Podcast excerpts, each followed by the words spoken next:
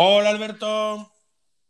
Muy buenas tardes, días, no sé qué decir, pero buenas a todos. Buenas, un poco en general, así tardes, noches, mediodías y cuando nos quiera escuchar la gente, porque es lo bueno del podcast, que vamos acompañándoos.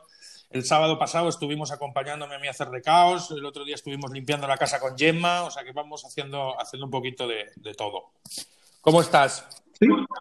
Pues muy bien, aquí o jueves de nuevo, Mirada Azul, otra vez, capítulo 8, episodio 8. Así que, pues, fenomenal.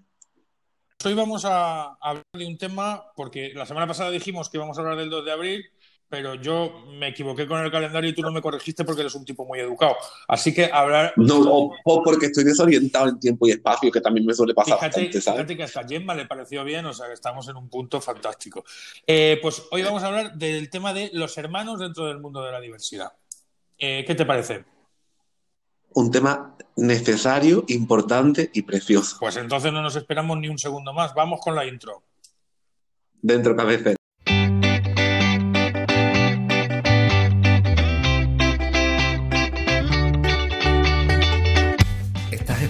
Escuchando La Mirada Azul, Diversidad y TEA, un podcast de Rafa Suñer y Alberto León.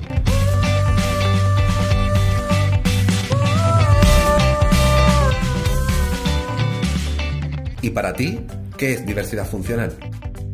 Aprendizaje, entendimiento, esfuerzo y juego, pero también es resiliencia y lucha. Entender las diferentes maneras de hacer y de observar el mundo.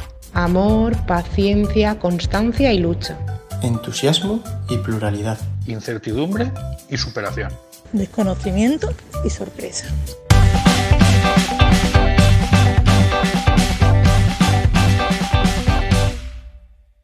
Hemos puesto la musiquita, ya estamos en camino, ya estamos en trance y hoy queremos eh, disfrutar de la compañía de, Jacqueline. No sé si conoces, Alberto, el rinconcito azul de Mami Blue en Facebook lo conozco de internet, pero no tengo el placer, y creo que hoy lo voy a tener, de poder compartir con Jacqueline el programa de hoy. Así que por favor, haz los honores, Rafa.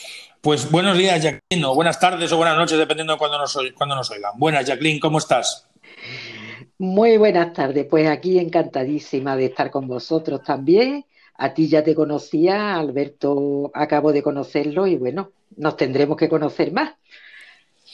Hombre, por favor pues mira, voy a, hacer una pequeña presentación. Ella, ella es la mamá de, dos preciosidades, de dos hijos que ya son adolescentes, que ya han pasado la fase de, nenes para estar ya en, el camino en el camino de, ser adultos y, la adolescencia siempre es una época curiosa, pues imagínate con dos en casa. Son un, chico y una chica.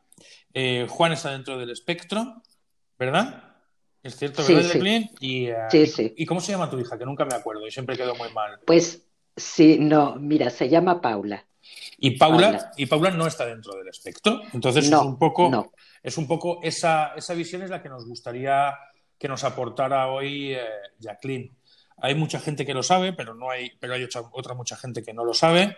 Yo tengo dos hermanos que ya tienen 20, pues son del 94, pues un montón de años, 20 y pico años que son que también están dentro del espectro, que, son bastante más jóvenes que, nosotros, que fueron la alegría de la casa al final, y yo he vivido la experiencia de ser hermano, pero una experiencia completamente distinta a la que nos va a aportar hoy Jacqueline, porque nosotros no sabíamos que sabíamos que algo sucedía, pero no sabíamos que estábamos dentro del espectro ni había entonces esa información. Entonces querríamos que nos contaras un poquito, Jacqueline, pues eso, ¿qué nos puedes contar? ¿Qué, qué te apetece transmitirnos y contarnos un poquito, que nos cuentes, pues eso, un poquito de vuestra historia, cómo empezasteis, el diagnóstico, la evolución, ese tipo de cositas, si te apetece. Sí, claro que sí. Mira, eh, es un tema un poquito delicado, eh, del que se habla poco, porque yo para mí los hermanos de, mm, personas con autismo, pues suelen ser los grandes olvidados. ¿eh? Se, se, les dedica muy poco a, a ellos. Mis hijos, como tú bien has dicho, pues son mellizos, acaban de cumplir ahora 15 años. El niño Juan es el que tiene el, el, TEA y la niña pues neurotípica, que es como se suele decir. Mm, yo desde bien pequeñito pues detecté que algo pasaba y el niño fue diagnosticado antes de los dos años. Ah, Entonces, pues, qué prontito, qué bien. Sí, sí, muy prontito. Lo llevaba al, pediatra porque veía que el niño tenía muchas rabietas, que lloraba mucho. Sin embargo, yo no sospechaba mm, ningún problema serio. ¿eh? Era muy pequeñito todavía y no, pero era muy diferente a su hermana. Entonces, pues al llevarlo al pediatra siempre me decían que, que, que los niños mm, evolucionaban más tarde que las niñas. Bueno, pues seguíamos esperando, esperando. Y, algo que es mm, muy llamativo en, el autismo, como son las autolesiones, fue lo que a mí mm, creo que me salvó en este caso, porque el día que mi hijo me lo recogí de la guardería y sin venir a cuento mm, empezó a darse chocazos contra una pared y a llorar y a gritar, pues es cuando yo ya me alarmé mucho más. Ahí fue cuando le insistí al pediatra y ya pues nos tomaron más en serio y, empezamos ya con todo el proceso que conlleva pruebas, sospechas y, bueno, sería muy largo de explicar los que han pasado por ahí. Además, hemos, hemos hecho ya aquí dos episodios, el último y el anterior, el último y el penúltimo, hablando del diagnóstico, desde el punto de vista de la familia y desde el punto de vista de los profesionales. Y por eso te, pediría que avanzáramos a, esas cosas que, contabas tú, porque tienes un texto precioso, tienes un texto precioso en tu, en tu muro que habla de, los niños de sala de espera, ¿no? Es un pues poco, eso, me llamó mucho la atención en su día. Pues sí, mira, yo mm, no tenía ni idea entonces de eso, de por qué se les llamaba así, pero efectivamente el nombre les viene estupendamente, porque eh, son unos niños, los hermanos, que normalmente los sueles llevar a las sesiones de psicoterapia de sus hermanos, a la logopedia, a todos los sueles llevar siempre contigo. Y máxime cuando en mi caso mm, soy yo sola la que, la que llevo a los niños, yo soy divorciada y la atención de los niños, la educación de los niños es exclusivamente mía. Entonces yo iba con mi hija, mm, la llevaba todo lo que tenía que, llevar a Juan. Y, bueno, mm, desde bien pequeñita, pues tuvo eso, que esperar mucho tiempo, muchas horas. Allí incluso, pues llegó a hacer sus amistades con, otros hermanos, otras hermanas también, coincidíamos, las madres nos llamábamos y procura llevar a tu hija que si no la mía se aburre, que, en fin, fue un trasiego hasta que la niña pudo opinar un poquito y se negaba en rotundo a ir. Se negaba porque aquello le parecía aburrido y, siempre lo mismo y no entendía por qué tenía que estar allí. Y, aquí es cuando yo pues empecé un poco a darme cuenta de que mm, aunque la niña tenía que participar y comprender todo lo del hermano, tampoco la podía tener inmersa en lo que yo estaba inmersa. Completamente, completamente de acuerdo. Ahora, como, no conoces a, Alberto todavía, aquí vas a, vas a conocer una faceta interesante de Alberto, y es que en todos los temas de los que hablamos nos aporta siempre una faceta muy interesante, más técnica, más científica, y, y quería preguntarte, Alberto, sobre este tema que nos has traído hoy. Pues cuando me, comunicaste el tema de que íbamos a hablar de, relación entre hermanos y de vivencias de hermanos, con, de niños con diversidad funcional, en este caso de, del TEA, eh, me fui a, hacerle un vistacito a, mi amiga la evidencia y, saber y conocer o, traer algún tipo de artículo que nos, que nos pareciera interesante para tratar. Y como ya he dicho otras veces, realmente la evidencia científica es una herramienta que nos hemos inventado los profesionales para cuantificar y poder evidenciar que lo que estamos diciendo eh, no solamente se puede decir desde el punto de vista de la narrativa experiencias personales, como experiencias personales como la que nos está contando Jackie ahora mismo, sino que estas experiencias se van repitiendo y se van em, y, se tienen en común entre mucha gran parte de la sociedad.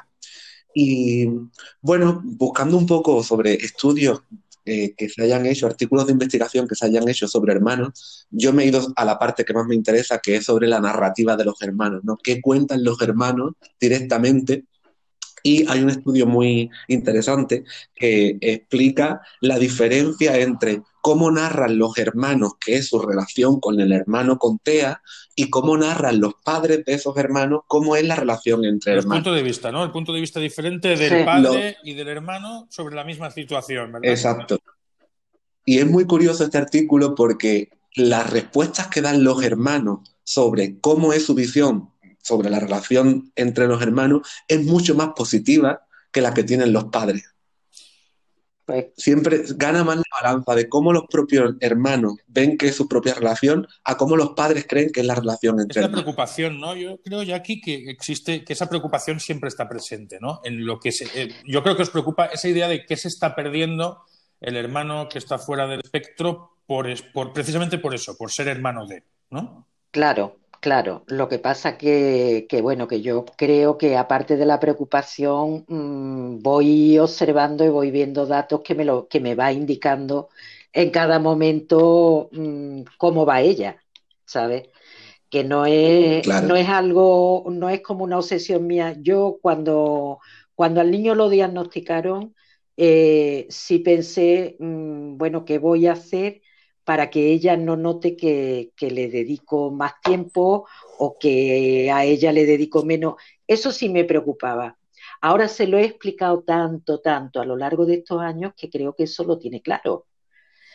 Pero. Claro. Mm, Fíjate que la, la, evidencia que nos aporta Alberto nos dice eso, que la visión muchas veces que tienen los propios protagonistas es más positiva que la que tienen los padres como observadores externos, ¿verdad?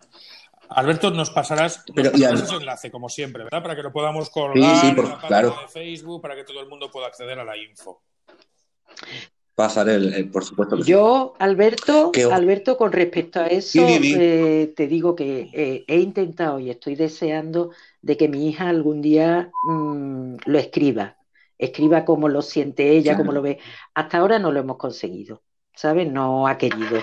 Mm, un poquito reservada y no, no ha querido, pero creo que aportaría mucho el día que, que lo dijera. De hecho, cuando era más pequeñita, pues mm, acudió a la escuela de hermanos en la asociación de. Autismo Cádiz, que es donde, donde va Juan, eh, acudió a la, lo que pasa que también lo rechazó. Ella no quería, no quería participar en esto. También depende de la, de la Claro. época, ¿no? De cuándo preguntaran a esos hermanos, de cuándo preguntaran Claro. a esos padres, porque hay épocas, yo creo que, yo en este caso la experiencia mía en primera persona de, de hermano, ha habido épocas donde esto ha supuesto una cosa y luego ha supuesto otra, ¿no? Y evidentemente cuando ya te haces mayor, mis hermanos, lo he calculado antes para que no, para que no quedar mal otra vez, con 27 años, ya no es la misma relación que cuando tenían 7, ¿no? Es un poco cómo, cómo afecta ser hermano de, de alguien con autismo y, cómo- y sobre todo porque la vida no es lo que pasa, sino cómo lo recuerdas posteriormente, ¿no? Los recuerdos, yo creo que al final la parte positiva del estudio que nos habla Alberto es que el recuerdo que ha quedado en esos hermanos es el de la parte positiva, evidentemente habiendo, habiendo aspectos complicados, ¿no? Claro, y además que aparte de esto es como una de las grandes conclusiones que se sacan de los estudios, pero eh, están también muchas de las cosas que ya ha comentado Jackie. La preocupación de los padres también es una cosa bastante importante en relación a cómo le explico yo a mi hijo que no tiene TEA que su hermano tiene TEA. Eso es, eso es una gran preocupación que es, una constante en muchas de las familias que tienen eh, hermanos y uno de los hermanos tiene eh, o está dentro del trastorno del espectro del autismo, otra de las cosas que sacan en el artículo es que los hermanos que no tienen TEA tienden a ser blanco de las agresiones de los niños con TEA y no tanto los padres. Y otra de las tendencias de este estudio es que eh, los hermanos de niños con TEA tienden a ser más maduros y a tener mucho más claro cuál es el papel de cuidador desarrolla mucho más esta, eh, esta faceta de la vida de cuidar a otra persona que un hermano de un niño que no tiene TEA. Estoy totalmente de acuerdo, totalmente de acuerdo con eso. Yo, bueno, eh, el- las cosas que yo pueda ir contando, las experiencias, son también, como ha dicho Rafa, a lo largo del tiempo. ¿eh? que según el, el, momento, pues nos han surgido unas cosas y otras, que no es... Y... Claro, yo hablo en mis, en mis ponencias, yo hablo de, la idea de ser feliz, ¿no? Pero ser feliz en un conjunto. No, no se puede ser feliz todo el tiempo, porque si no es ser feliz todo el tiempo es un poco tonto de baba. No se puede ser feliz todo el tiempo, pero sí un, ese concepto de intentar encontrar ese aspecto positivo y en eso siempre, siempre me ha gustado, siempre me me gusta mucho la manera en la que tienes de, expresarte en tu, en tu blog, en tu, en tu página de, Facebook, em, porque al final siempre, incluso cuando las, experiencias no han sido las mejores de todas, siempre aportas esa serenidad y esa calma que es muy de agradecer, porque, porque venimos muchos padres detrás que estamos viendo la adolescencia, antes la veíamos muy lejos y ahora cada vez la estamos viendo más cerca, ¿no? Y entonces esas experiencias también nos aportan mucho. Yo la verdad es que lo intento, lo intento y la parte negativa pues siempre la suavizo un poquito y, bueno, como hay que seguir y hay que seguir pues lo que tengo es que animar, no puedo hundirme en la miseria porque si no, no, no adelantamos nada. Nos volveríamos todos locos. claro. Pues muy bien. Claro, mira, yo, le, voy a hacer una pregunta, bueno, una pregunta no es directa, pero comenta el tema. Em, porque sí que me parece importante, Ode, una de, de, las cosas que también sabemos muchísimo y a día de hoy se sabe muchísimo em, es que hay que tener en cuenta, ya no, es que sería recomendable, sino que hay que tener en cuenta a los hermanos de niños con autismo para introducirlos dentro de los programas de intervención. Son unos grandes vehículos y unas grandes herramientas que nos van a ayudar a conseguir objetivos eh, de intervención para los niños con pues TEA. Igualmente quería preguntar, Jackie, eh, aparte de ser niños de sala de espera, y bueno, yo he hecho más o menos el cálculo y, tus, tus, dos hijos son del 2006 más o menos. Exactamente. 2005, 2006. 2006. ¿Cómo, no, sé cómo estaría la, el tema en aquella época, pero eh, a tu hija, que ahora mismo se me ha olvidado el nombre, me acuerdo de Juan, y se me ha olvidado el nombre, Paula, eh, a Paula le han ofrecido entrar más allá de la sala de espera a los diferentes tipos de terapias que habéis llevado Juan. Sí, sí, sí. ella, ha entrado dentro de una sesión de logopedia. Sí, en algunas sesiones ha participado con su hermano y, bien, bien, porque era interesante también verlos cómo interactuaban y cómo, sí, ha participado. Claro, es que me parece súper importante esto, ¿no? Porque para, para, todos los profesionales que nos estén escuchando, el, el labrar un, camino al hermano, a la hermana en este caso, ¿no? Que estamos hablando de Paula, a la hermana del niño con algún tipo de diversidad funcional, es clave para el desarrollo tanto de ese niño en concreto como de la relación entre hermanos. Es muy clave. Esto que está ocurriendo, ¿no? Que nos dices ahora, eh, pues ahora mismo Paula no tiene muchas ganas de sentarse a narrar lo que es para ella el tener un hermano con TEA. O todo esto tiene que ser un, un trabajo de fondo, de trabajarlo desde muy pequeño con los hermanos, eh, meterlo dentro de las sesiones, que sean partícipes de las sesiones, es súper, súper importante, no solamente ya para conseguir objetivos de, eh, tratamiento con el niño con TEA, sino también por el desarrollo del hermano y al final el desarrollo de la vida familiar, ¿no? Que es lo que vamos buscando, calidad de vida. Claro, mira, mm, yo creo que muchas veces lo que pasa que es un poco inevitable, eh, cometemos el error de mm, saturarlos. En casa el autismo es, bueno, pues el pan nuestro Aquí se habla siempre de autismo, entonces están un poco saturados también. Necesitan su, su parcela. A mí mi hija me ha llegado a decir, mamá, mm, ¿de qué vas a hacer esta charla? ¿De qué vas a mirar? Ah, de autismo. Ah, de autismo. Es que ya, es que ya se lo sabe. Ahora, hace un rato me preguntó mamá, mm, ¿qué es lo que tienes? ¿Una reunión de qué? Digo, Paula, de autismo, dice hoy, ¿verdad? O sea que ellos están ya hasta el mismísimo. Yo procuro dentro de que, de que bueno, que lo comprenden. ¿eh? Esto cansa y satura, pero ellos lo comprenden que es que tiene que ser así. Mm, yo...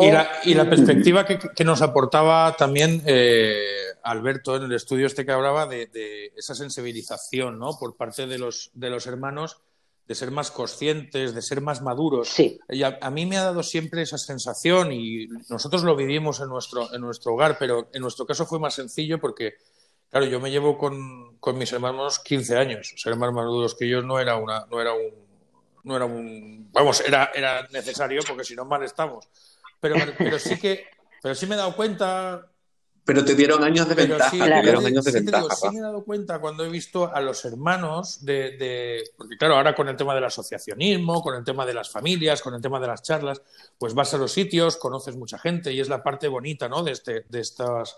De estas cosas. Lo, de lo peor que se ha perdido con el tema de la pandemia es esa posibilidad de, reunirnos de vez en cuando, como, hicimos en, Rota cuando nos conocimos o como cuando hicimos en, en, en otras muchas mm, ocasiones.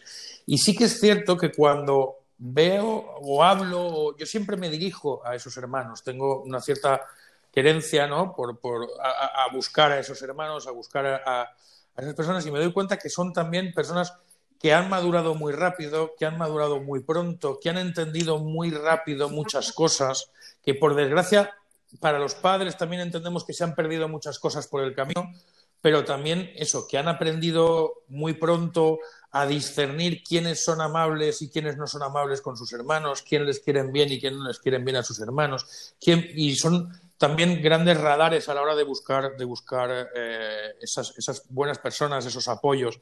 Y, es verdad que tienen una mirada un poco, un poco distinta, ¿no?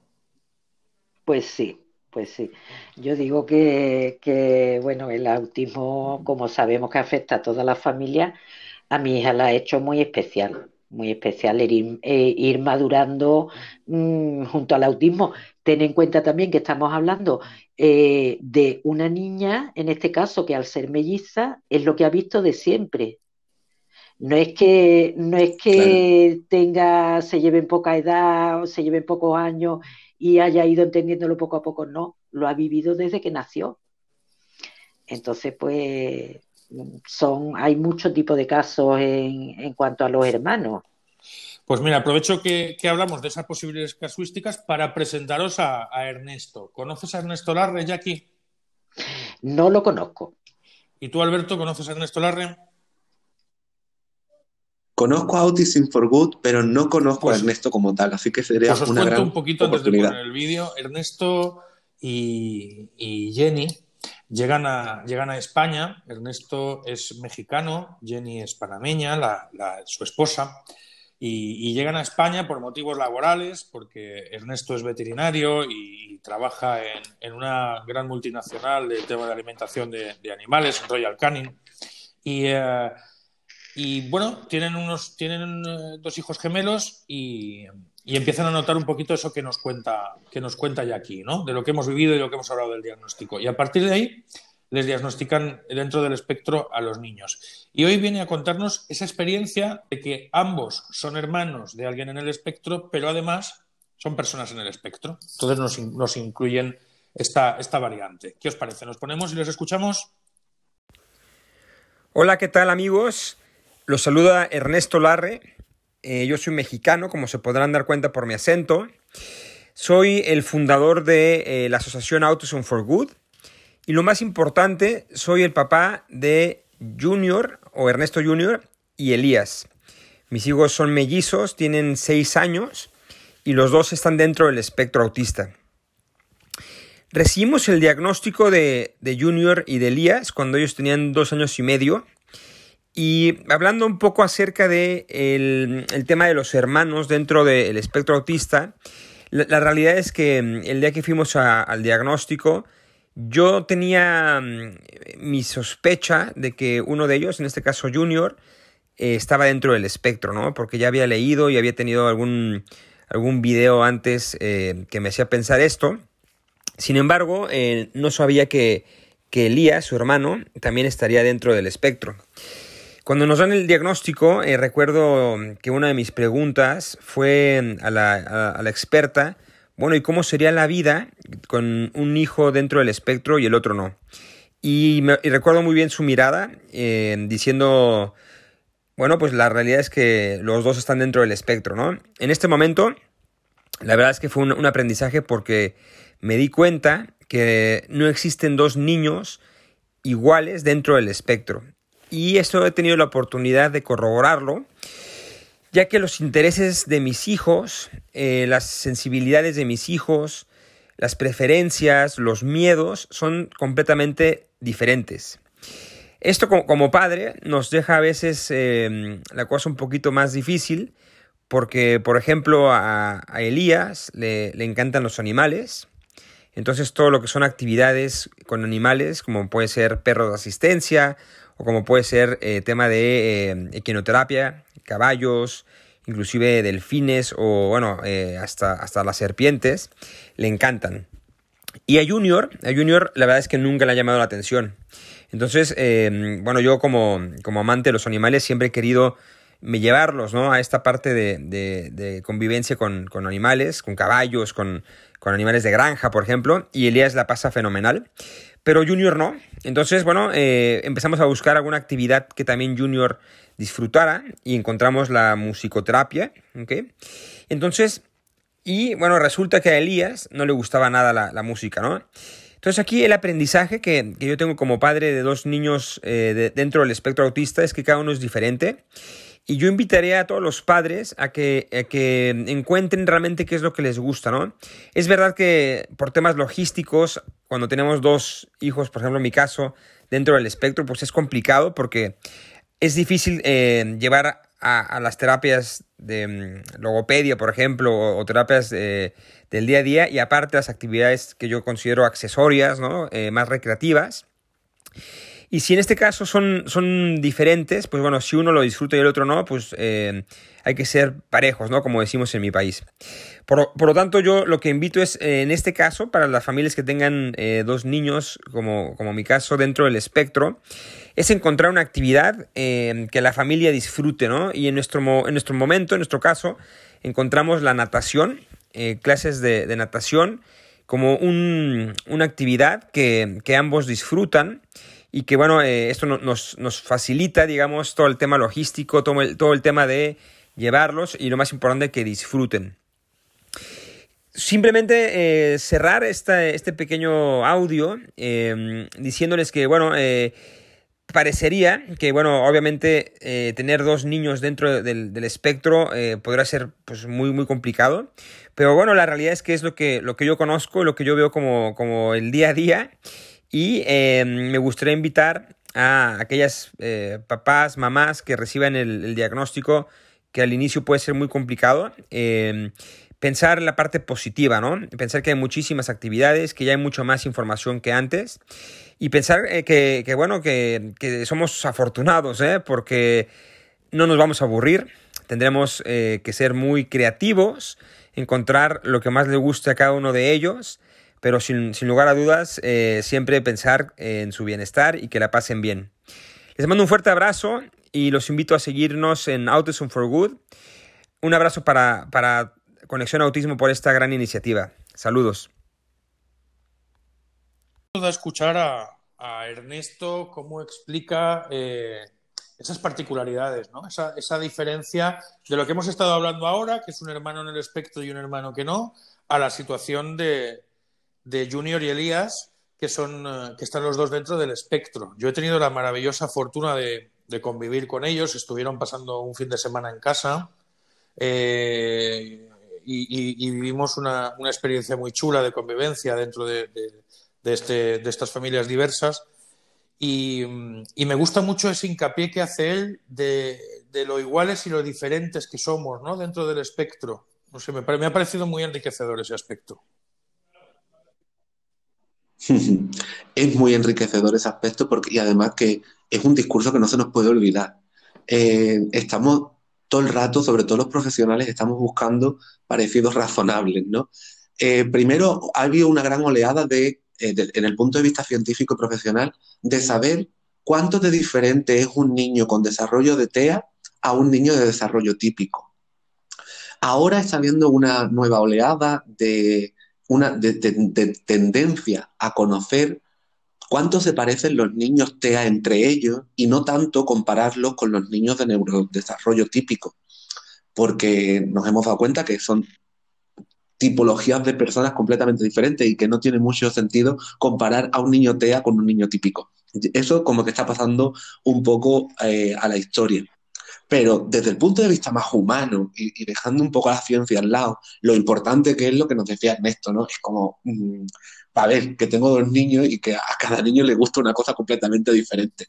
Y, a ver cómo podemos hacer para que busquemos actividades y, cosas que nos gusten a todos. padres, y es que tenemos que superar que a nuestros hijos no les guste lo mismo que a nosotros. Porque una de las cosas que también me ha gustado del audio de Ernesto es que él es veterinario, que ha hecho de su labor profesional trabajar con animales, y el hecho de que a Elías le encanten los animales y a Junior no, al principio es como que le traumaba también, ¿no? Esa idea de que, no le, que no le gustan los animales, ¿cómo puede ser? Bueno, pues le gusta la, le gusta la música, ¿no? Oye, pues no pasa nada, pues hay que buscar también ese, ese espacio de cada uno. Claro, claro, es un tema tan de paternidad eh, Jackie, tú en tu caso, eh, ¿comparten gustos o, aficiones? Mm, eh, no, no, siempre, no, siempre, son muy diferentes, pero es que yo lo que iba a apuntar de esto es que mm, son como cualquier persona. Es que no, por el hecho de tener autismo no quiere decir que, que tengan que, ser iguales. Eh, lo vemos cada día en, la, en las terapias, cuando conocemos a algún niño autismo, ninguno es igual, nada, nada, ni aunque sean hermanos ni nada. Pero es que no somos iguales los que no tenemos autismo. Eso, a eso me refiero. Es que, mm, yo tengo un amigo que dice que los hombres y las mujeres somos dos especies distintas que han aprendido a procrear, pero que no, nos que no podemos ser la misma especie ni siquiera. O sea, si no nos parecemos entre nosotros, ¿cómo vamos a pedir esa, esa, igualdad dentro de un espectro que, como su propio nombre indica, es un espectro amplísimo, ¿no? Yo la primera vez que fui a, fui a ver a una charla de, una persona con autismo adulta, como fue Mariano Grueiro, que también fue en Rota, cuando estuvimos en, aquellas, en aquellas reuniones, lo primero que me hizo gracia, lo, primero que me impactó, más que hizo gracia, me, hizo gracia después, pero el primer momento de impacto fue cuando dijo, yo vengo a deciros que el autismo no existe. Entonces se produjo un silencio en la sala, madre mía, este, este se va a liar. Dice, existen los autismos, cada persona tiene su propio autismo.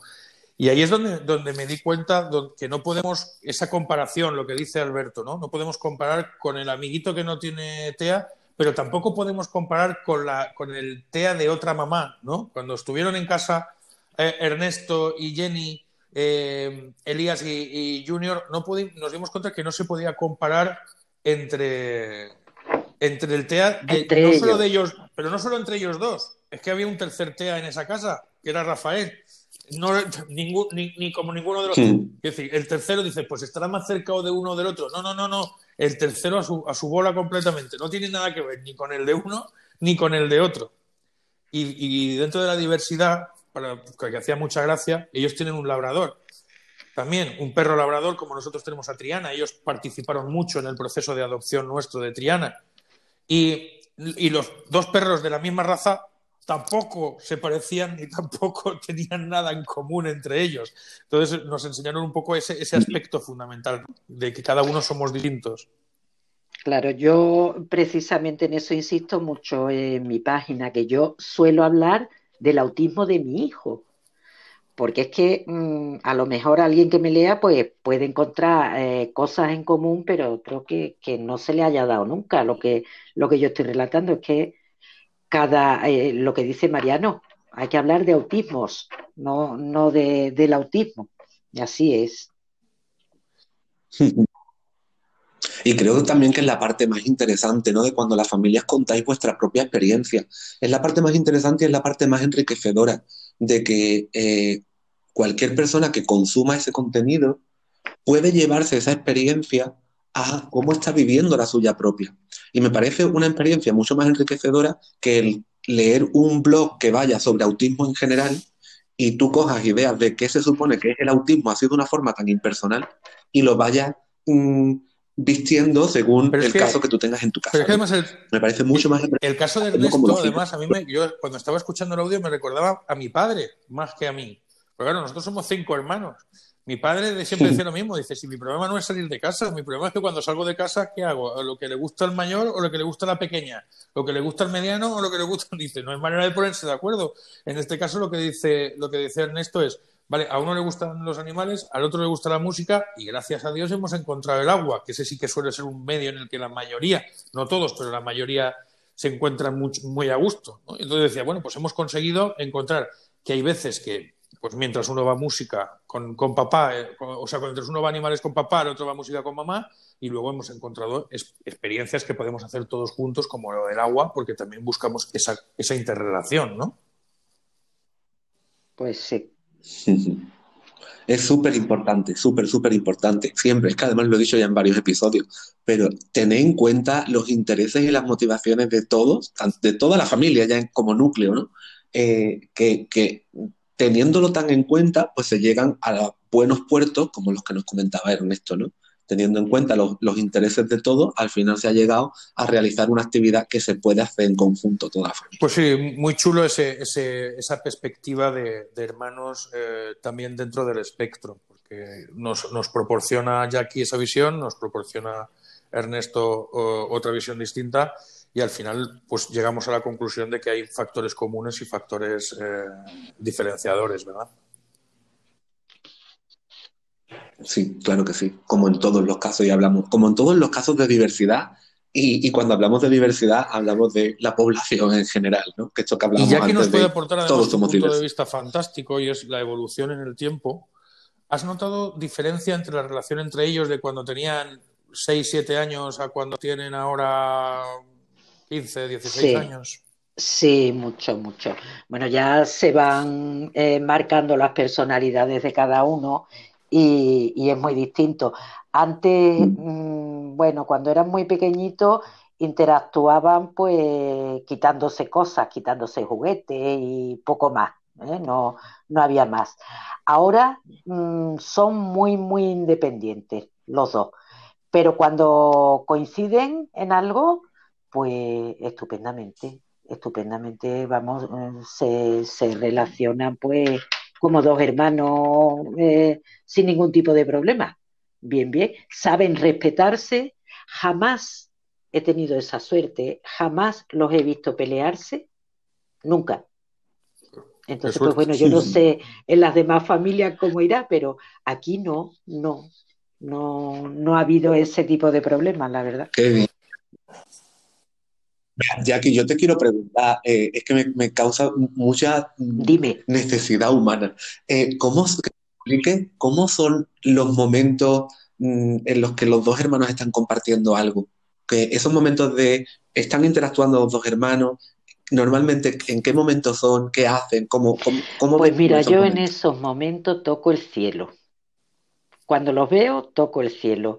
Me quedo callada, estoy observando un poquito y de mí tiran mucho, ¿eh? porque cuando, por ejemplo, ella quiere eh, hacer algo con él y él se niega, pues mamá, que mira, que... Entonces a veces tengo yo que intervenir y cuando es al contrario también. ¿eh?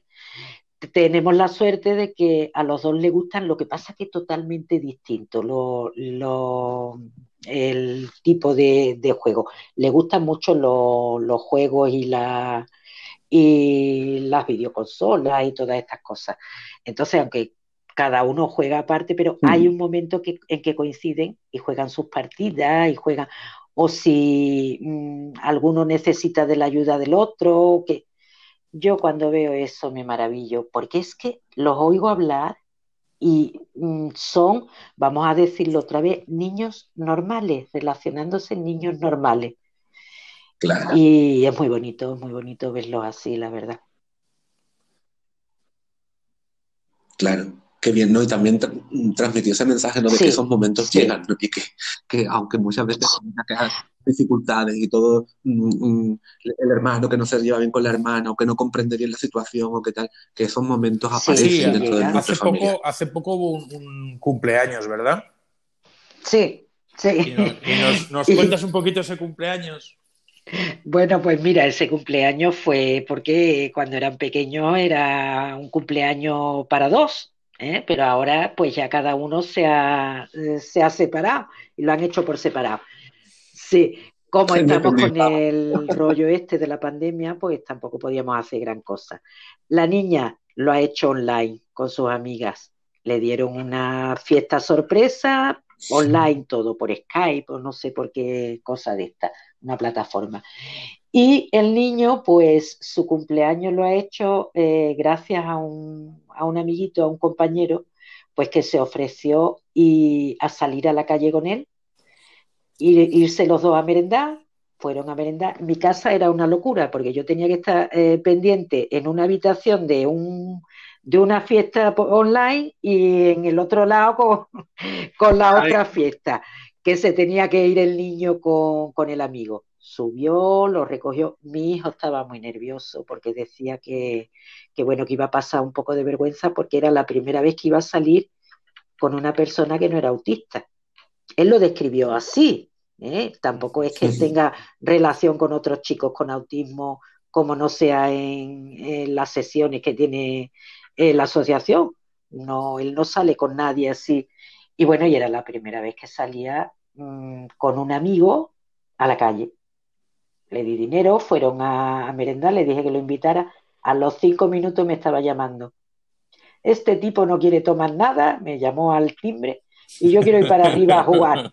Yo quiero ir, porque habían quedado que una parte era salir a merendar y dar un paseo y la otra parte era en casa una partida de videojuego, que es lo que, lo que a él le atrae.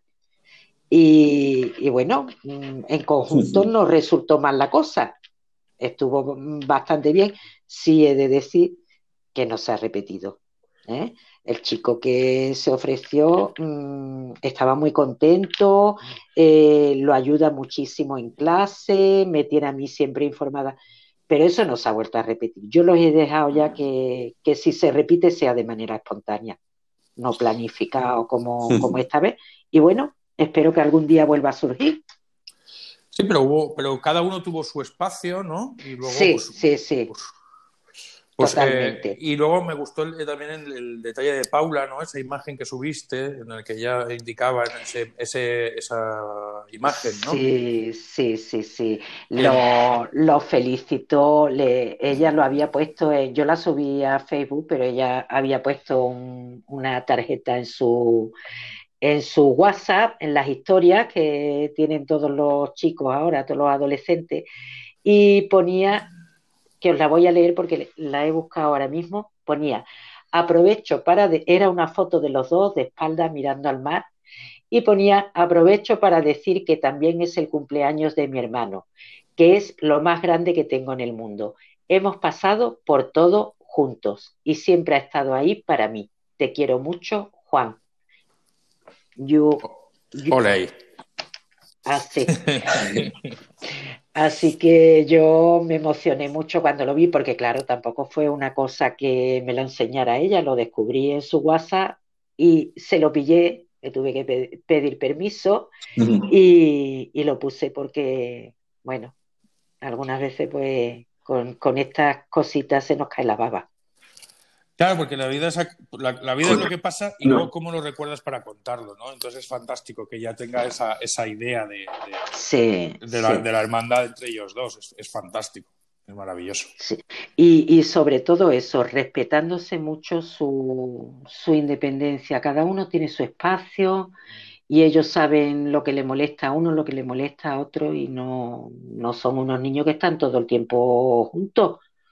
Ya ya, claro. Y cada uno, pues, hace su, su vida. menos en el confinamiento que estábamos todos juntos y arremolinados, ¿no? Luego, luego pues, sí, pues sí, Pero ten en cuenta que esta gente con el, en la época de la adolescencia utiliza mucho la habitación. Entonces cada uno tiene su habitación y se aíslan. Que yo de vez en cuando tengo que llamar a la puerta y decir, oye, un poquito de... Seguimos vivos. Vamos a vernos, vamos a vernos. Sí. Muy bien.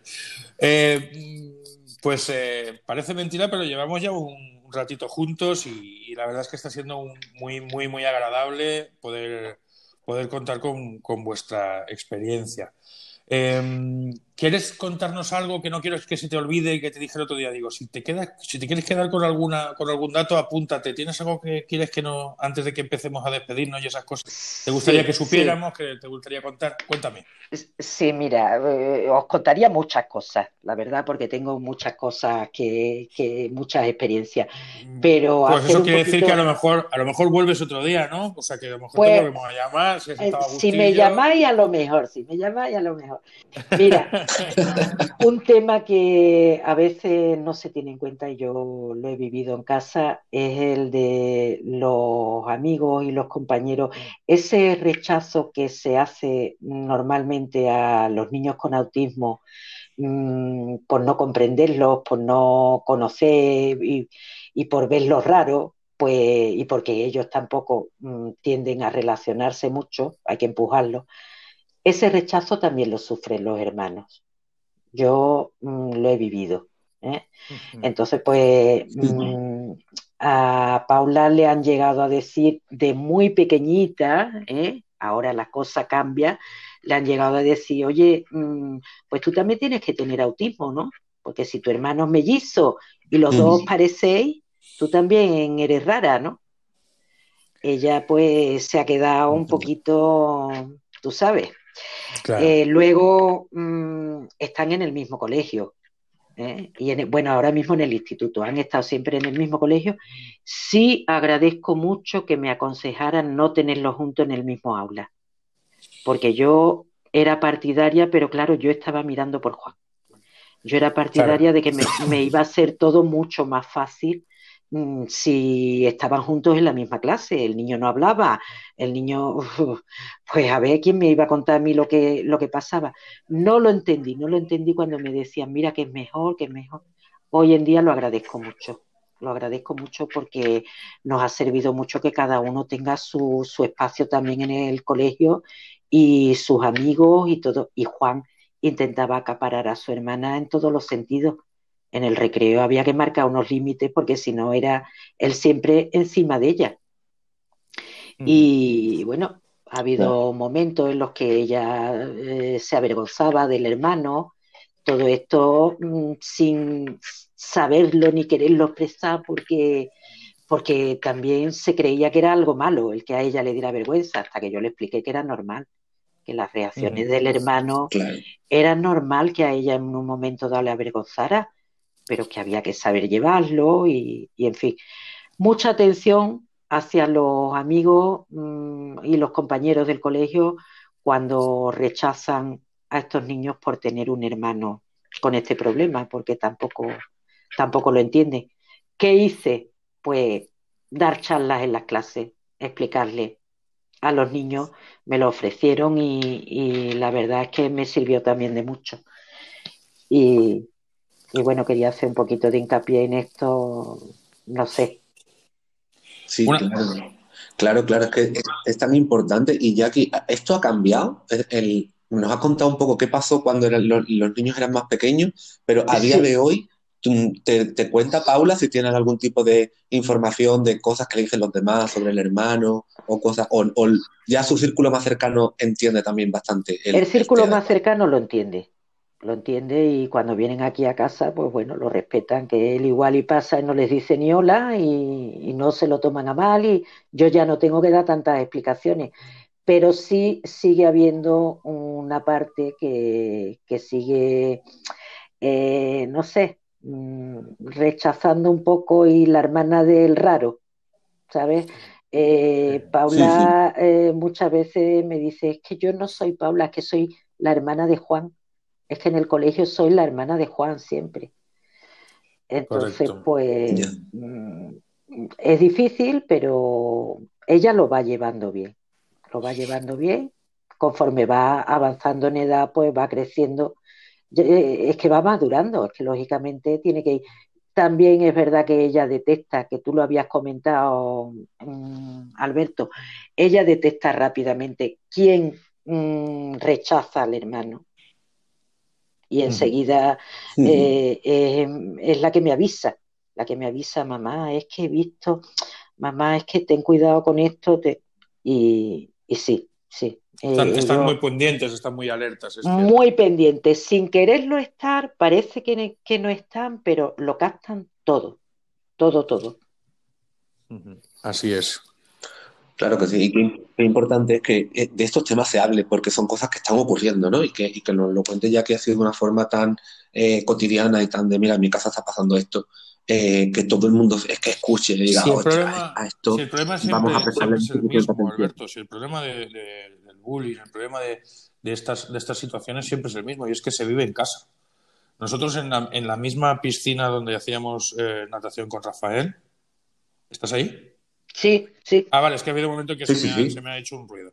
En la misma piscina donde, donde dábamos atención con Rafael vivimos dos experiencias en menos de una semana que fueron de, la demostración de cómo el problema nunca son los niños, son los padres, ¿no? Uno de los días estaba Rafael al borde de la piscina haciendo sus cositas y sus ruiditos y tal, y se acercó una niña y se puso a mirarlo. Entonces Estefi fue con toda su buena voluntad y le dijo, ¿qué pasa, cariño? Y dice, no, estoy mirando porque mi padre me ha dicho mi madre, perdón, mi madre me ha dicho que a Rafael se le va la cabeza y yo no veo cómo se le va la cabeza. No me parece que se le esté yendo la cabeza a ningún sitio. Y entonces mi mujer le dijo, no, a lo mejor que se le va la cabeza hasta tu papá. y luego, unos días después, nos cruzamos con otra, con otra nena, iba caminando Estefi de la mano con Rafael, la otra nena de la mano con su madre, y entonces la madre dijo, ay, el niño no habla, porque le voy a hacer un ruidito de lo suyo, el niño no habla. Entonces la niña soltó a la madre, cogió de la mano a Rafael y le dijo, el niño no habla, pero no te preocupes que ya me encargo yo. Y se fueron juntos al otro lado y se fueron al fondo de la piscina. Y yo le decía a mi mujer, digo, fíjate, en tres días la diferencia. Y el problema no son los niños, el problema son los, son los padres. Si el problema es la pues generación que hemos perdido es la de los padres. Pues sí, pues sí. Y cuando alguien no les explica algo, por eso yo intenté explicarle a los niños con la mayor naturalidad pues al nivel de ellos que, es lo que pasaba con Juan. Y porque aunque en el colegio les explica, pero no es igual, no es igual. No, es verdad. Ya. Muy bien, Alberto, ¿tú te has quedado con algo que quieras contarnos, que quieras decirnos? Bueno, con este tema podríamos estar hablando horas, igual que con todos los demás que hemos tratado en episodios anteriores. Así que, pero no, hemos, hemos tocado bastantes temas, diferentes perspectivas y, todo lo que se ha dicho me parece que ha quedado un, programa bastante. Pues ahora vamos a ir a, las secciones nuestras habituales, ¿vale? Si te apetece, Jackie, nos acompañas o, sí. liberamos, lo que tú prefieras. Sí, sí. Yo cuando me tenga que ir os lo digo. Perfecto, pues entonces nos acompaña Jackie, mucho mejor el camino entre, entre tres que entre dos solo. Que si no, eh, nos sentimos solitos sin ti. Pues ahora voy a, voy a ir a la sección de recursos otra vez y voy a volver a poner a Alex porque en una de estas veces que monto y desmonto el audio del podcast, pues en el último episodio no, en el penúltimo, en el que salió Alex, eh, me equivoqué y puse el audio repetido. Por lo tanto, el recurso que nos traía él sobre las letras, ¿te acuerdas que estuvimos hablando de esas letras que se podían utilizar con las tablets? ¿Te acuerdas que estuvimos...? Pues ese audio no salió y me gustaría aunque luego lo cambié y en algunas plataformas sí y en otras no, estaba bien puesto, me gustaría que esta vez no haya duda y todo el mundo pueda escuchar este recurso que nos trae Alex sobre el uso de la tablet con unas eh, letras físicas que interactúan con ellas. Bueno, Alex lo explica mucho mejor que yo. ¿Te parece si, ¿Os parece si lo escuchamos? Venga. Hola, ¿qué tal? De nuevo por aquí. Como sé que estáis esperando una noticia de tecnología y queréis que os explique alguna aplicación, he aprovechado una nueva aplicación de Marbotic para hablaros de todo lo que ofrece esta empresa.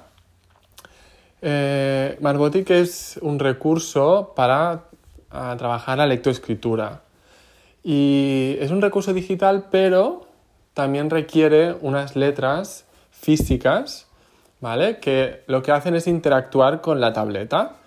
Entonces, sí que se tiene que comprar y es verdad que es un poco caro, pero sobre todo para centros escolares, centros terapéuticos o incluso a nivel familiar si se está trabajando en especial la lectoescritura o también toda la parte de, de números, pues puede ser un recurso chulísimo porque a los niños les encanta y tienen varias aplicaciones que son gratuitas para trabajar desde la discriminación auditiva y fonológica hasta la construcción de palabras. Y, como es así interactivo, ¿no? porque puedes utilizar letras físicas que vas eh, poniendo encima de la tableta, entonces las reconoce y se reproducen los sonidos o se reproduce el nombre de las letras y puedes ir jugando, hay juegos de competición, de a ver quién reconoce palabras que empiezan por una letra o te pide escribir palabras o contar los números y poner lo que, lo que has visto con los dedos o también con, con los números físicos.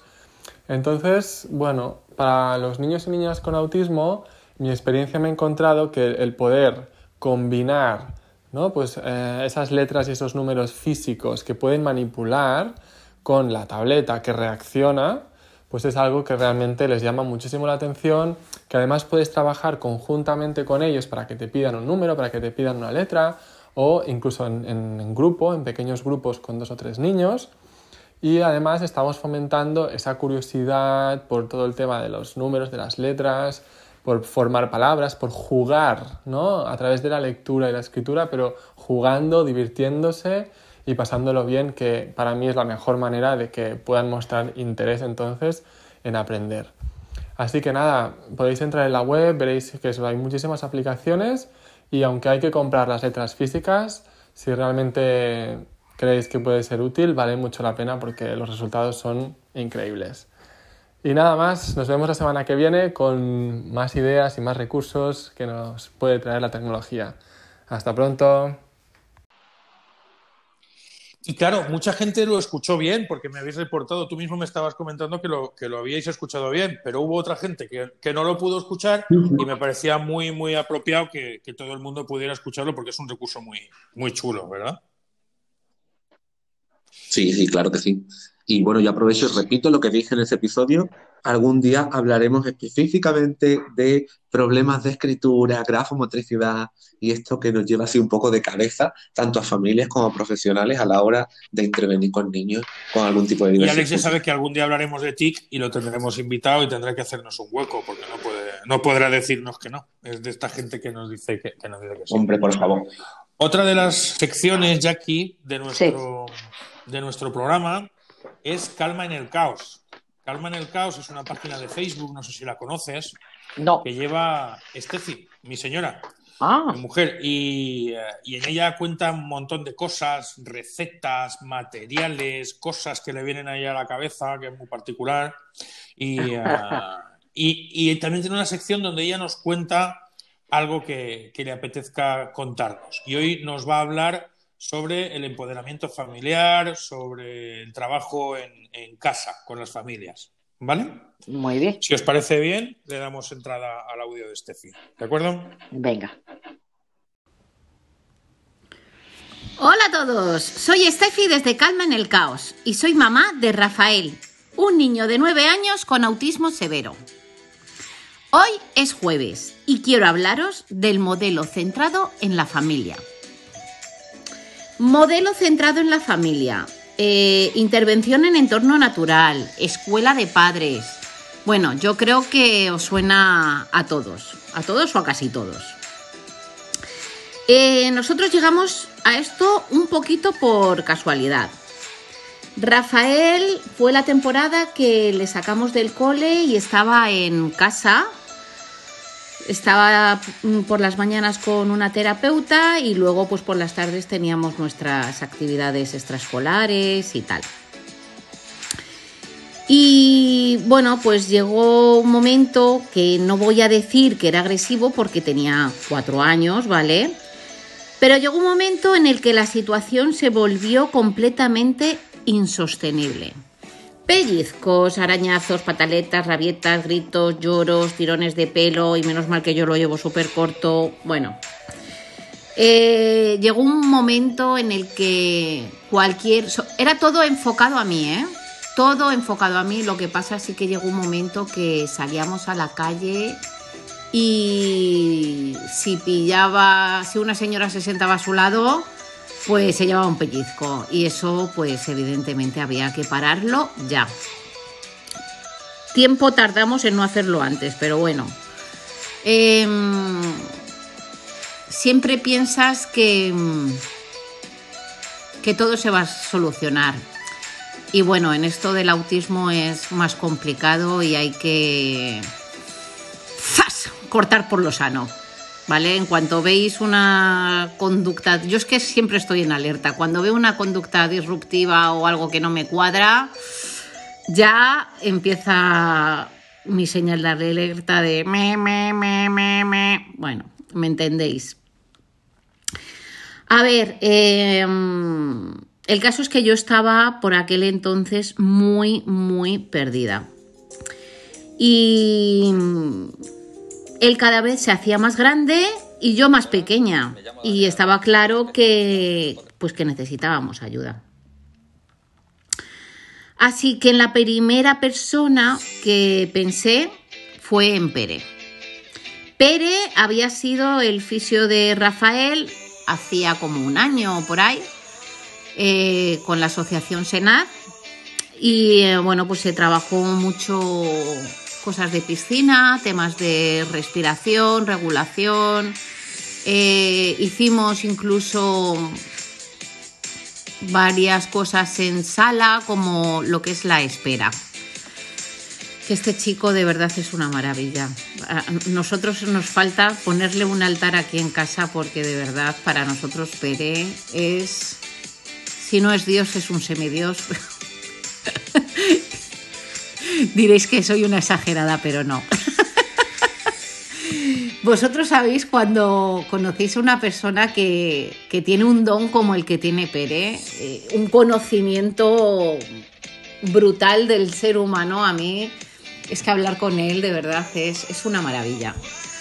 Y bueno, su mujer María es, igual, ¿eh?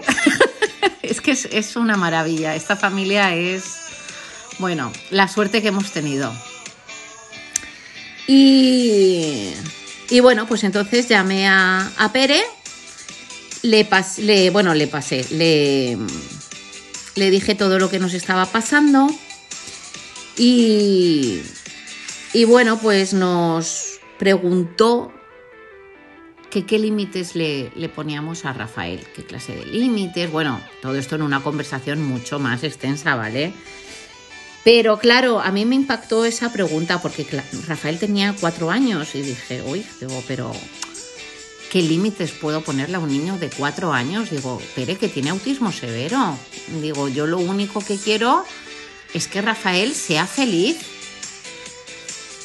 Y ahí pues sí que le cambió un poco la, la voz y, y me dijo, dice, pero a ver, ¿tú crees que Rafael es consciente de que tiene una discapacidad.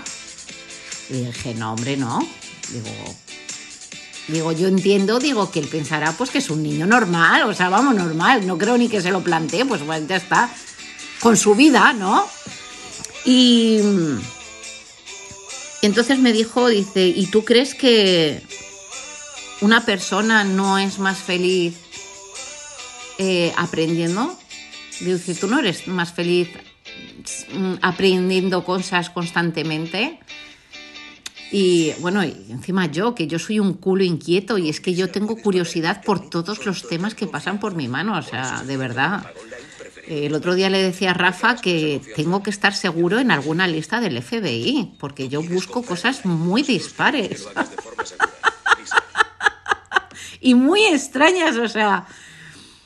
Bueno, mm, en fin, soy una persona curiosa. Pero bueno, pues la reflexión de Pérez, cierto que me hizo reflexionar mucho. Y, bueno, pues eh, tenía razón. Pérez estuvo viniendo a casa pues un año y medio, yo creo, hasta que empezó el cole a los seis años. Venía los jueves por la mañana y bueno, eh, para mí era el momentazo de la semana, porque ya te digo, eh, os voy a decir una cosa, trabajo más conmigo que con Rafael. Eh, Rafael, pues bueno, necesitaba unos límites y bueno, sí que necesitaba yo un poco de empoderamiento, ¿no? iba muy perdida, la verdad es que estaba súper perdida.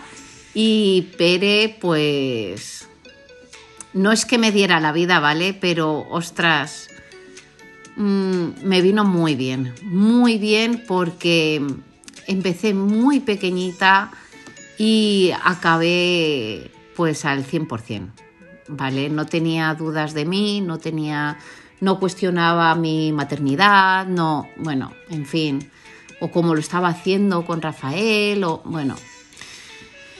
Así que para mí fue una experiencia fantástica. Para Rafael no lo sé. Pero para mí fantástica. No, para Rafael también creo que fue súper, súper positivo. De hecho, creo que, bueno, eh, creció mucho, mucho, mucho, mucho. Y, y son cosas que reconfortan, ¿no? Al fin y al cabo, Rafael lo que necesitaba era límites. Y los límites hay que ponerlos sí o sí. Eh, os estoy diciendo que yo como madre pensaba que, ay, pobrecito mío, que tiene autismo severo y tiene cuatro años y se lo voy a hacer todo y... No. Em, hay que poner límites, tengan discapacidad o no tengan discapacidad porque si no, pues mira, pasan estas cosas, eh, lo de Rafael, o pues bueno, eh, supongo que conoceréis más niños. Y, bueno, puede terminar, eh, por ejemplo, en, en, cuestión de hermano mayor. Y diréis, que joder, qué exagerada. No, no soy una exagerada. Hay que poner límites. Qué grandísima suerte. Por ejemplo, el otro día, Rosa Trebolito me decía que ella, pues en, el sitio donde trabaja, hace terapia, entran los padres, el niño y el que hace, los que hacen la terapia son los padres. Y ella observa, da pautas, da consejos, pero los que hacen la terapia son los padres. Y a mí me parece eso brutal. O sea, de lo más alucinante que he escuchado. ¿Vale? Eh, ¿Vamos a tardar el doble? Sí, incluso el triple. Pero poder empoderar así a una familia, qué, qué guapo, de verdad, ¿eh? O sea, brutal. Brutal es la palabra, es que me encanta, me encanta la idea. Porque mm, a ver, los gabinetes son precisos, ¿vale? Pues para trabajar eh, pedagogía, logopedia, terapia ocupacional, pero yo creo que tendrían que ponerse un poquito las pilas en el sentido de que, a ver, si quieren trabajar con los niños, bien, eh, pero mm, dejar pasar a los padres una vez al mes 10 minutos antes de la terapia. Por ejemplo, en Sonriore yo pasaba 10 minutos antes de que se terminara la terapia y me decían todo lo que habían trabajado y esto y, la verdad es que, pues bueno, venía bastante bien. No es un modelo de empoderamiento o un modelo centrado en la familia, pero mm, estaba bien también. Eh, o mirar detrás de una ventana o de una puerta, ¿sabéis? Y si ya os dejan hacer lo de trebolito, pues bueno, es el sumo o el sunun o bueno, no me acuerdo cómo se dice.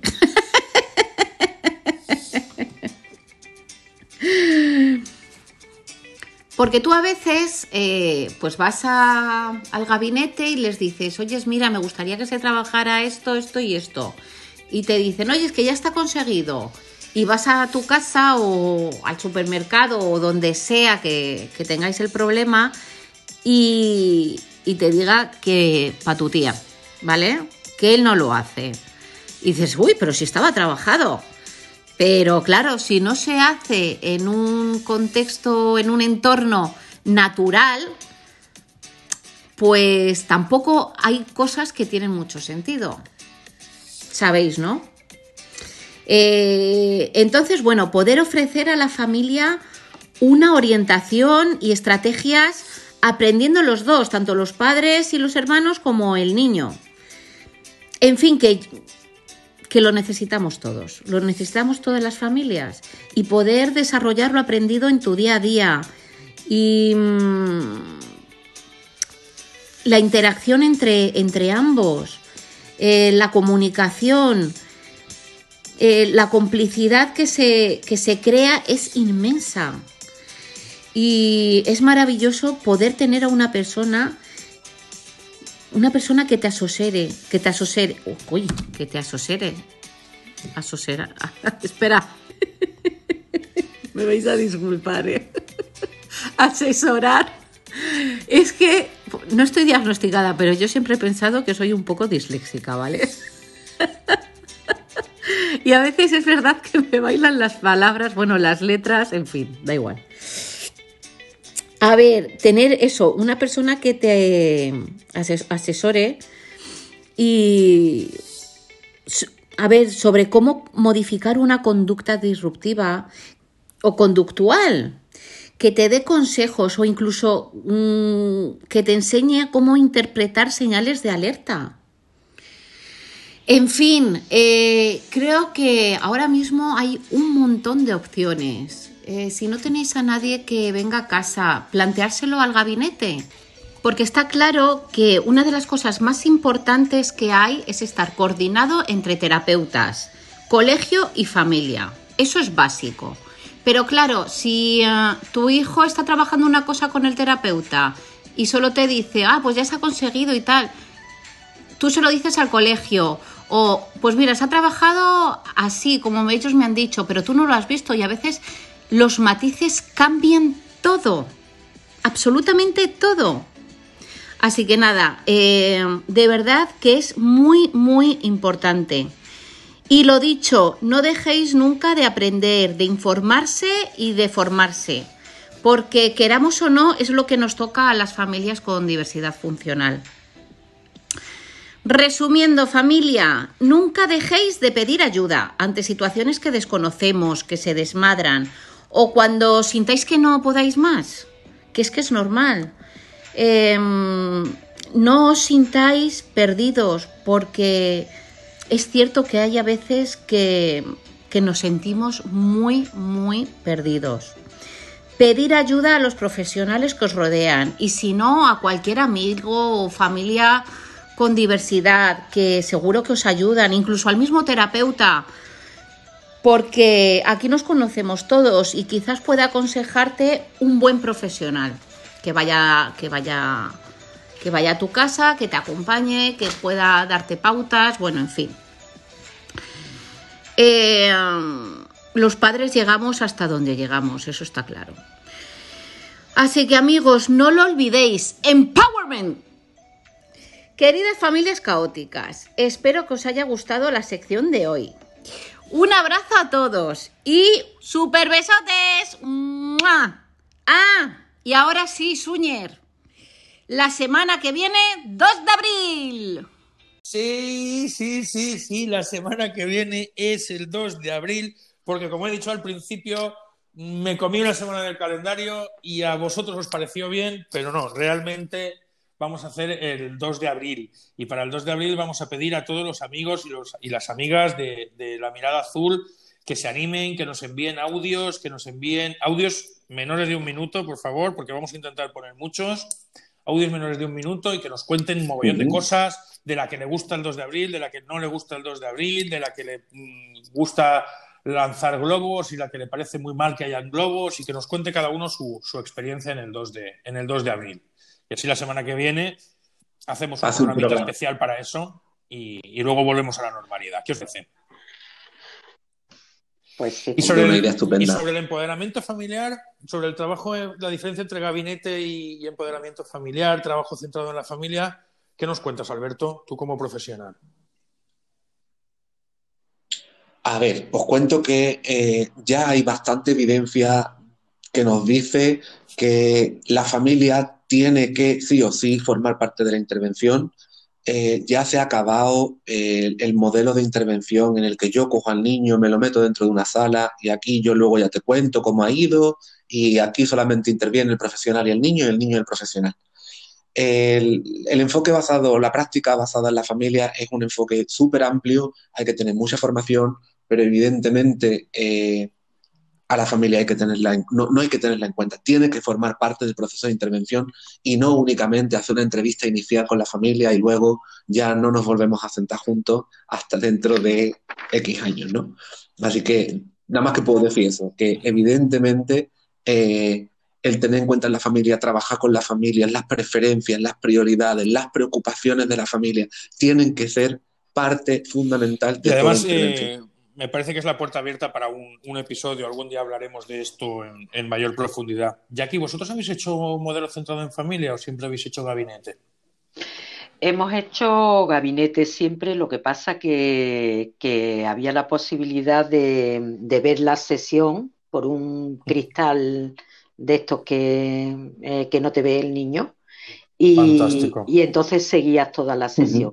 Y luego ahora, como mi hijo Juan se niega eh, con el tema de la pandemia, se niega a ir a las sesiones físicas, pues la estamos haciendo online y la mayoría de las veces pues participamos también eh, tanto su hermana como yo. ¿Sabes? Porque él nos pide, él nos pide a veces entrar, explícale esto, dile, en fin, que, que está siendo más como más en conjunto. Es fantástico. Yo me quedaría, porque no voy a volver a contar lo que acaba de contar Steffi, que lo acaba de contar ella mejor que yo. Yo me quedaría con un dato importante, y es que nosotros aprendimos en este modelo centrado en la familia algo que habéis dicho vosotros y que, es y que, y que nos costaba entender entonces, y es que Rafael era un niño con autismo, pero haciendo una pausa y nos teníamos que centrar en el niño. Cuando nos preguntaban cómo corregís a Rafael o cómo trabajas con Rafael, eh, nos preocupaba la, la, idea de cómo, ¿no? Este decía, pero ¿cómo voy a reñir al nene? ¿Cómo voy a reñir a mi nene? Y entonces eh, le decía a Pere, que era nuestro terapeuta, pues como a cualquier otro niño del mundo, como no lo riñas, vas a ver tú como cuando intentes cambiarlo cuando tenga la edad de Juan. vas a ver, no le riñas tú ahora e intenta reñirle luego cuando tenga 15. vas a ver tú por Pues sí. Entonces nos vino, nos vino muy bien esa, esa idea de que se metieran en casa, de que, nos, de que nos explicaran de que había espacios, como decías tú antes, ¿no? Hay espacios comunes, hay espacios particulares, que nosotros respetáramos ese espacio de él y que él se diera cuenta cuando estaba con todos. Y a nosotros nos, cambió la vida. Y sí que es verdad que, esa, posibilidad de acceder, aunque fuera por un falso cristal o un acompañamiento, ha sido un primer paso siempre. Como dices tú, la participación de todo el entorno, de toda la familia, cambia ese sistema. Y, y, ¿qué te voy a decir? Además, Alberto ya nos ha dicho que tiene evidencias, que es su faceta, contarnos todas las evidencias que hay de esto. Entonces, estamos todos, estamos todos muy contentos. Pues nada, chicos, nos ha quedado un caldo rico, ¿no? Al final yo creo que hemos hecho un programa completo y, y más o menos lo que queríamos hacer, que era un poco alzar la vista y mostrar una realidad, lo hemos conseguido hacer. ¿Qué os parece? Pues estupendamente. Yo también he estado muy a gusto y, bueno, yo creo que se ha, se ha tocado bastante completo el, tema. No me he podido, eh, no he podido contaros todas las experiencias porque, bueno, son muchas, pero yo creo que lo más importante eh, ha quedado reflejado. Y sobre todo que como te has quedado con ganas de contarnos más cosas, te podemos llamar para otro día, que es un poco la marca, la, la marca de la casa, volver a llamar a los que nos dicen que sea la primera. Acaba. Acabamos de. Estamos convencidos sobre, que volveremos a hacer un segundo podcast sobre este mismo tema. Ah, vale. hacer un segundo, sobre este tema. Vale, vale, pues cuando queráis. Yo eh, estaba un poco temerosa de que preguntarais cosas muy, muy particulares porque también he de deciros que eh, Paula quiere permanecer siempre en el anonimato. Dentro de que eh, yo hablo mucho de Juan, pero mamá, mis cosas no las cuentes, mamá, que yo está en esa edad que... Pero, pero bueno, que todo lo que pueda aportar, aquí, se, aquí estamos. Aquí se cuenta lo que se quiere y lo que no se quiere no se cuenta, que para eso estamos entre amigos. Total, al final solo... Claro, y, Además, invitamos a Paula a que escuche el episodio, a ver si le gusta, no le gusta, y ojalá pues podamos contar con ella algún día. Si un día se anima, haremos ese programa especial con ella. Solamente ella, ella le queda la invitación abierta. El día que ella nos diga que quiere entrar, entrará. ¿Qué te parece? Pues yo. Claro, y para que lo que quiere contar que cuente, lo que no quiere contar que no cuente, pues pero está invitado. Se lo digo y, seguramente que le va a hacer ilusión. Ilusión de que, de que ella pueda eh, aportar también algo, pues pueda hacer algo. Pues no nos puede gustar más la idea. Así que cuando ella quiera, ya sabes, le dices que tiene las puertas abiertas de, de esta casa para cuando lo necesite, para cuando lo quiera, para cuando le apetezca. Pues muy bien. Un placer. Pues nada, chicos, eh, nos vamos a despedir. Hoy nos ha quedado un poquito más largo el programa, pero oye, pues el que quiera que se quede y el que no admita que se vaya para casa. Eso ya lo decimos siempre. Lo bueno del podcast es que nosotros no obligamos a nadie. Correcto. Que tú lo pues cuando quieres. Muchísimas gracias a todos. Una vez más os recordamos que la semana que viene es 2 de abril, que queremos hacer un programa especial, que nos enviéis audios por WhatsApp, por Facebook, que le enviéis, eh, sobre todo al móvil de Alberto, que le gusta mucho recibir WhatsApp, enviarle muchos audios, al mío, al del Facebook a quien sea, porque estaremos encantados de escucharlo. Y si a vosotros os apetece ya aquí, enviarnos un audio a Juan, a Paula, a ti, a los tres, a dos, a uno o a ninguno, estamos, estaremos encantados de, publicarlo también la semana que viene. Muchísimas, muchísimas gracias por acompañarnos, Jackie. A vosotros, a vosotros siempre. Y muchísimas gracias, Igual, Alberto. Jackie, muchas gracias. Muy bien, que encantado, encantado de ser otro jueves más y que muchas gracias a todos los que nos estáis escuchando semana a semana y nos comentáis todo lo que os parece en estos episodios. Hasta la semana Así que nos vemos la semana que viene. Venga, besos.